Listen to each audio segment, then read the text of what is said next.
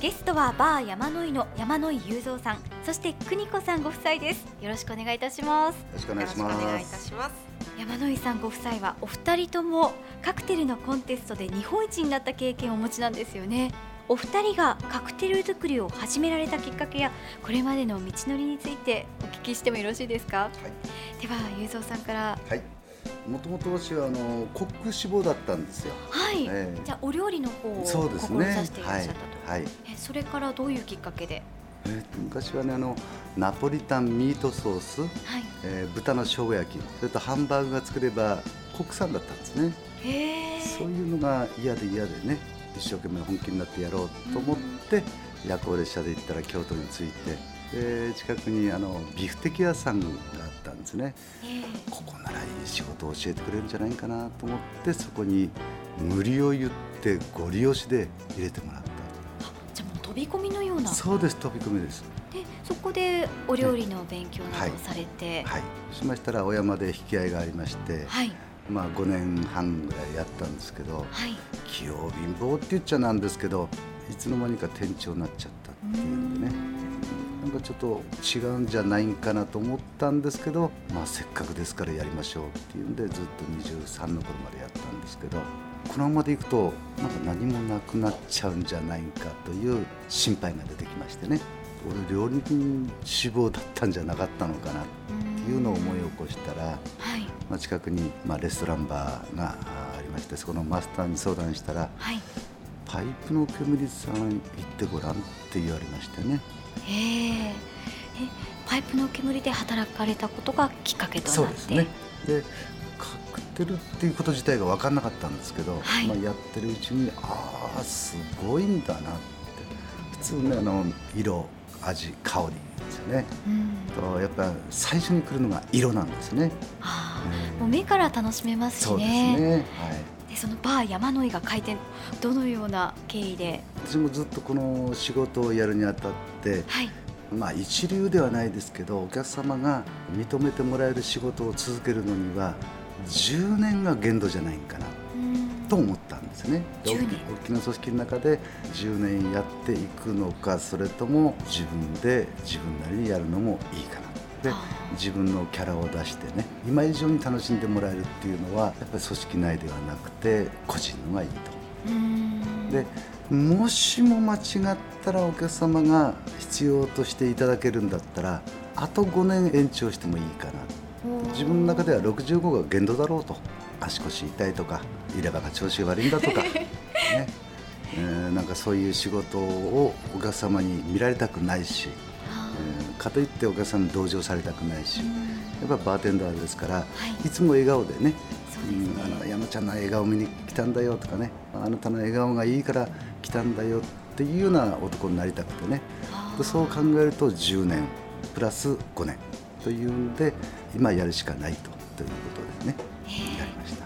お二人は出会いというのはその時より前ですよね。パイプの煙の時点で出会ってたってことですか？そうですね。パイプの煙時代に、はい、私がアルバイトで入った時に、まあ、上司としていたっていう感じですね。へえまたまたどうやって結ばれたんですかね？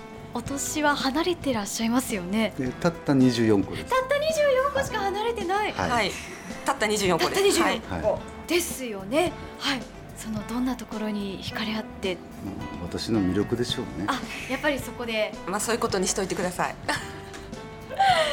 へ えでお二人ででもお店やられているといつも一緒で楽しそうですね、えーですからねあの結婚したからとかしないからっていうんではなくてごくごく自然にずっと来てますね。ただ、まあ、結婚っていうのは、はい、あの相手様のご両親に対しての失礼のないようにということの区切りですね。うんそれさえなければ自然と来てるんじゃないかな。これからも自然と行くんじゃないのかなと思いますよ。邦子さんはどういった経緯で？そうですね。私も料理人志望だったんですよ。あお二人ともそうだったんですねね、でまあ、たまたまパイプの煙でアルバイトするきっかけがあったので、はい、まあ、料理人としてパイプの煙に最初は入ったんですね。それからまあ開店ということでバー山の井に移ってそれからもずっとお料理の方を担当していたんですけれど、まあ、あのいいきっかけがあって。ってカクテル大会に出ることがあったので、はい、それからちょっと一生懸命大会に出るんだったらカクテルの練習しなきゃっていうことで、バーテンダーの練習をし始めたんですよ。はい、だからそれがきっかけで、まあ、今につながってるっていう感じですね。はあでそのきっかけとなった大会というのはどういったものだったんですか？それはあの泡盛を使ったカクテル大会だったんですけれども、はい。ね、一番最初のカクテル大会が泡盛を使ったっていうのはちょっと難しい難易度が高い。難易度が高かったんですよ。へえそこからお二人で力を合わせてっていう。いや合わせません合わせません。本人ですから。へえゆうぞうさんからアドバイスなどは？あでもアドバイスとかはいろいろねあの、はい、受けましたけれども、まあ、もうどうしてもわからない時は聞くっていう感じで、えー、私の方から言ったことないですね。へえじゃあ教えるというものではないんですね。じゃないですね。こっちから言うことって押し付けになりますからその人の感性ですからだから良かったんじゃないかな。一度どういうもんだか出てみてでまあ自分で経験していただければその後の話にもなるかな。アドバイスにもつながるかなっていう感じですよね。邦子さんにとってはとても心強い存在ではなかったですか？そうですね。もう本当にいろいろタイトルも取ってる人ですし、はい、憧れの人でもあるわけなんで、えー、えー、だからすごく心強いですよね。うん最初にその作ったお酒を飲んでもらった時どんなコメントをもらったんですか？どんなコメントだったんですかね。あの本当に何十種類も作って何度も何度も試飲するんで、はい、あそうですか、えー、だからもう最終的には2人でベロンベロンになってました。でもあえてそこに挑戦するという邦子さんの思い、はい、すごいですよね。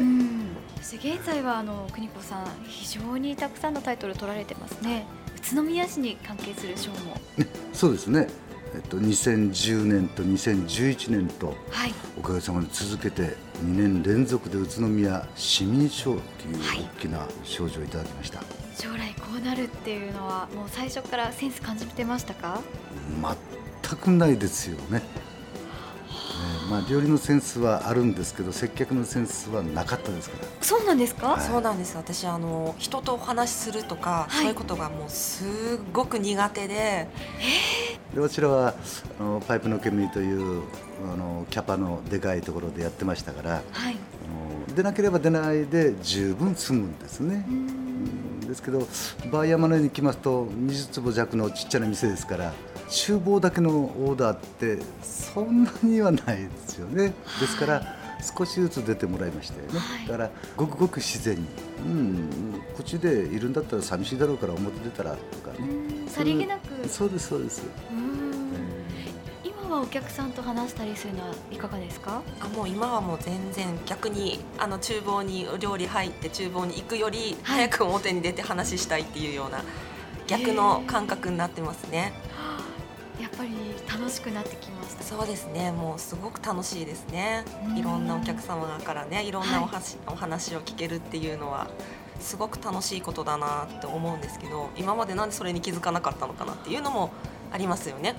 表に出始めてやっと初めてああ会話ってこんなに楽しいものなんだっていうふうに思いましたね。でもやっぱりまだちょっと苦手なところはありますよね。こう話し始めるのにどう声をかけたらいいんだろうかっていうのはもうすごくいつも考えながらお話ししてます。雄三さんは得意ですよね。もうパッと。大得意ですね。無口ですか もうすぐこうふっと心の中に入ってきてくれるようなそんな感じがします。ねだからもう本当にもう見本なんですよね、はい、お手本にしたいなと思って、はい、盗めるところはもうどんどん盗んで、はい、いや本当にお話聞いてて素敵なお二人だなというふうに思います。